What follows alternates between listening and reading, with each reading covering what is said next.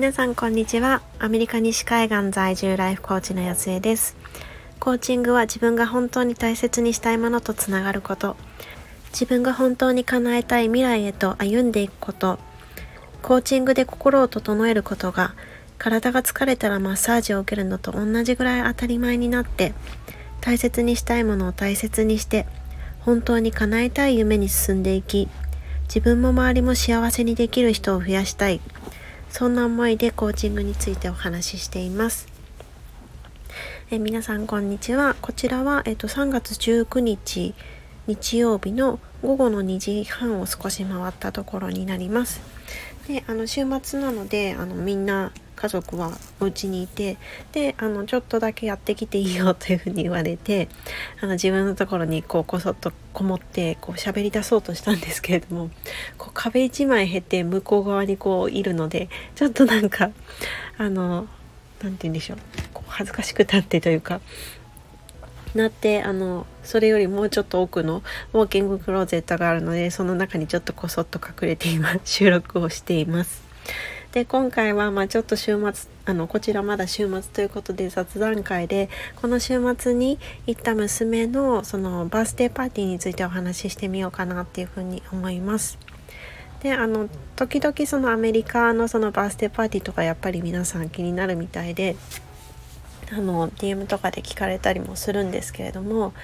えっと、娘は、えっと、なので友達双子ちゃんだったんですけれどもその6歳の子たちの誕生日パーティーに行ってきましたで今回は、まあ、あのちょっと雨が多い地域なので本当に夏の間のもう絶対雨はほぼ降らないっていう時以外はこの辺りの地域ではあの屋内でやるやることが結構多いです。で今回もあのジムナスティックスなので何でしたっけ、えっと、あ体操ですね体操教室のあのバースデーパーティープランみたいなやつが、まあ、ちょこちょこあるのでいろんなところで。で今回は、えっと、体操教室で、あの、参加してきました。でまあ大体、えっと、今回、えっと、1時間半でちょっと短めのバースデーパーティーだったんですけれども大体まあ2時間弱ぐらいで、まあ、最初ちょっと遊んでで、えっと、30分からまあ45分ぐらいあのパーティールームに入ってでみんなで、まあ、ちょっとスナックとか食べてで、えーと、ハッピーバースデーのの歌を歌ってろうそくをふーってこう消してみんなでケーキ食べてで、えー、と最後に、まあ、グッディバッグっていうなんかお土産みたいなのをくれるんですけれどもそれをもらって解散っていうパターンが多いかなっていうふうに思います。で、えー、と今回はえっ、と そうインビテーションを見たら「ノーギフト」って書いてあったんですね。で私このノーギフトっていうのがすっごくトラウマでまだ息子がプリスクールだった時なんでもう6年前ぐらいですかねの時に一回初め、まあ、ほぼ初めてあのアメリカでバースデーパーティーにお呼ばれしたんですでその時にこのギフトっていう風に言われていてでさらにこう念押しでそのホストのお母さんからギフトいらないからねっていう風に口頭でも言われたんですね。で私はまあそういうもんなんだと思って何にも持たずに手ぶらで行ったんですまあ何にも持たずにまあそうですね言ったんですそうしたら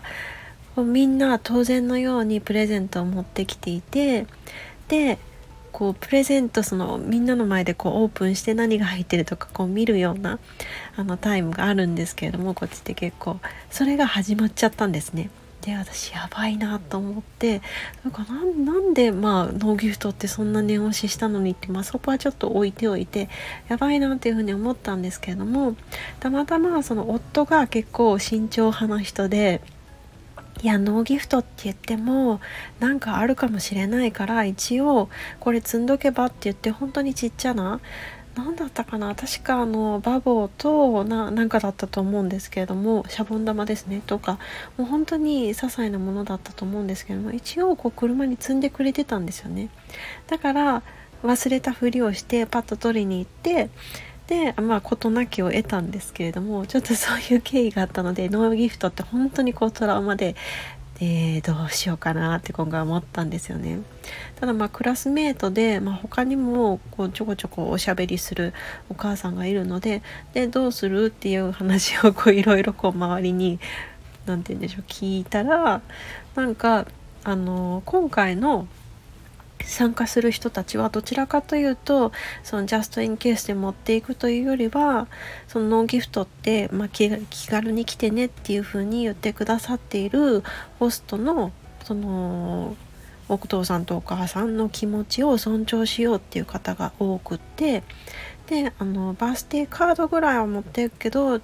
あのギフトはやめておこうかなっていう方が多かったのでちょっと初めてドキドキしながら本当に大丈夫かなと思いながら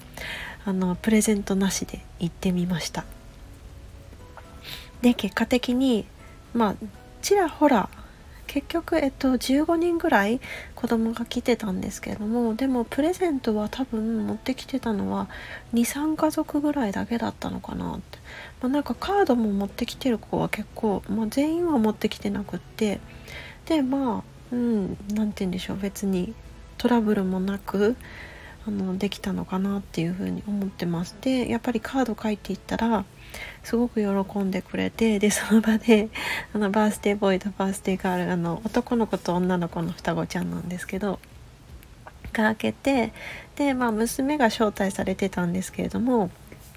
お兄ちゃん息子の方も、ま、たまにその娘の学校のピックアップに行くとやっぱりこうそのくらいの年齢の子たちって上の子と遊びたいのか分かんないんですけどで息子も息子で結構なんか社交的なタイプなのでであの遊んであげたりするとやっぱり喜んでこう懐いてきてたのでなんかすごくあのカードに息子もメッセージとあとあの何だったかなドラゴンの絵を描いてあげたのかなラーもなんかそれを見てすごい喜んでくれててあよかったなっていうふうに思ってました。でなんかああいうなんかバースデーパーティーとか行くとすごくこう何て言うんでしょう 人間観察みたいな感じで面白いのっていうふうに思ったんですけどあまあせっかくの機会だからっていうふうになんかいろんな方とこう感じよくお話をしていかれるそんなご両親とやっぱりなんかこう、ま、知ってる人といつもこうまとまって話してる人となんかいっぱいいたんですけれどもそうなんかすごくこう感じよくこうおせっかいではないんだけどでもそのやっぱりこうパーティータイムが短いんですよね。今回30分っていうことでその中でこう全部やらなきゃいけなくてでなんかちょっとパタパタしがちなんですけどパーティータイム。それをまあなんか押し付けがましくじゃなくでもなんかちょっとこう子どもたちへの配膳を手伝ってあげつつでもそのホストが用意してくださった今回、えっと、ナチョスを用意してくれてたのかな？ちょっとメキシカンの料理を用意してくれてたんですけどもそういうものもやっぱりこう用意したからには私一回やって思ったんですけどやっぱり用意したからには食べてほしいんですよね。で食べて喜んでほしいっていう思いがやっぱりあるからだからそういうのもいやお腹いっぱいだからいらないとかなんかいやグランナップはいらないよとかなんかそういう感じでこう見てるだけじゃなくて本当にこう参加しに行く。であのあ美味しい。ちゃんといただいて美味しいですねっていう風に言ったりなんかこういろいろこう会話のキャッチボールをするなんかまあもちろんその主役は子どもたちなんでしょうけれどもでもその周りで大人がこう何も言わずにこう突っ立ってぼーって見てるだけだとなんか雰囲気的にちょっと重たくなるじゃないですか。そうじゃなくてなんかちゃんとこう参加してで親も親の方も楽しんでいくなんかそういう態度であの接接せられてる方が、まあ、何名かいてあなんか素敵だなっていう風に感じていました。なのでなんかこうそうこういうこともなんだろうやっぱり一回自分がホストとしてやったことがあるとこう見え方が違うというかでホストとしてやったからこそあゲストにはこういうふうにあのしてこういうゲストがすごくありがたいなとかこういうゲストが来てくださると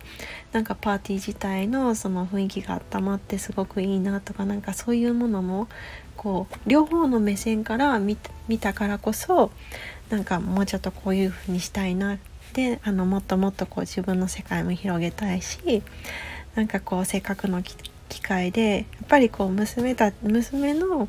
仲いい子たちなので何て言うんでしょう。まあこっち夏休みも長いので、まあ、夏休みの間プレイデートとかでちょっとやってあげたいしやっぱりこうまだまだこちらだと6歳まあ5歳6歳ぐらいだと親の協力がないとその一緒に遊んだりとかそういうのも難しくなってくるのでだから私としてもまああのうん娘が好きな友達だったらそのご両親もきっとね素敵な人だろうなっていう風なに思いますしやっぱりこう娘がいつも話してる子のバックグラウンドとかなんか背景とかどどんな家庭で育ったらなんか娘があこの子と一緒にいたいなっていう風なあな感覚を覚えるんだろうとかなんかそういう興味もあっていろいろお話してきたのがすごくいい機会だなっていう風に思いました。まあ、なんかどうしても これやっぱり最初の方はあの呼ばれるのってあんまり心地よくなかったんですよね。何て言うんだろうこうまあ子供たちももう勝手に自分たちで遊ぶ年齢になってるしそうするとこう親としてその一人の人間として他の親と親御さんたちと、まあ、コミュニケーションをしていくわけでそこでなんかちょっとこう言語的なその壁を感じたりとかそういうものもあってちょっと苦手だなっていうふうに思ってる時期もあったんですけれどもなんか最近ちょっとそういうところも楽しめるようになってきてうんなんか何て言うんでしょうそういう変化自分の変化も感じられたそんないいきっかけになったなっていうふうに感じていました。ということで今回完全に雑談会だったんですけれどもこちらのアメリカに住んでいてあの現地のお友達のバースデーパーティーに呼ばれた時に感じたことだったりですとか自分がホストとしてやったからこそゲストとしてはこういう風に振りまいたいなっていう風に思ったなんかそんな話をしてみました。であのアメリカに住んでる方で、まあのバースデーパーティーこれからちょっとずつこう子供も大きくなってきてであの呼ばれる機会もありそうだなみたいな方の参考になったらいいなっていうふうに思います。はい、で最後に全然関係ないんですけれどもこの前ちょっとお友達のエミリーさんというあのカードリーダーの方がいらっしゃるんですけども その方がなんかあの翔子さんっていうまたお友達の方のそのやつを聞いてご主人に「お花ちょうだい」っていう風にこう急に言ってみたみたいな会をやってらっしゃったんですけれども私もなんか面白いなと思ってこうそれをこうちらっと言ってみたんですね。そしたらなぜか今日お花じゃなくてスパークリングワインを買ってきてくれたので私にとってのお花はお酒なのかと思いながらちょっと面白いなと思ってたんですけど夜一緒に飲もうよって言ってくれてるので、まあ、週末次の日が学校の日は極力飲まないようにしてたんですけれども、まあ、せっかくの夫が買ってきてくれたやつなんでちょっと今回は楽しもうかなっていうふうに思っています。ということで、えっと、アメリカの方々は残り少ない週末もうちょっとですけれども週末良い週末を送ってまた新しいあの素晴らしい1週間にしていきましょう。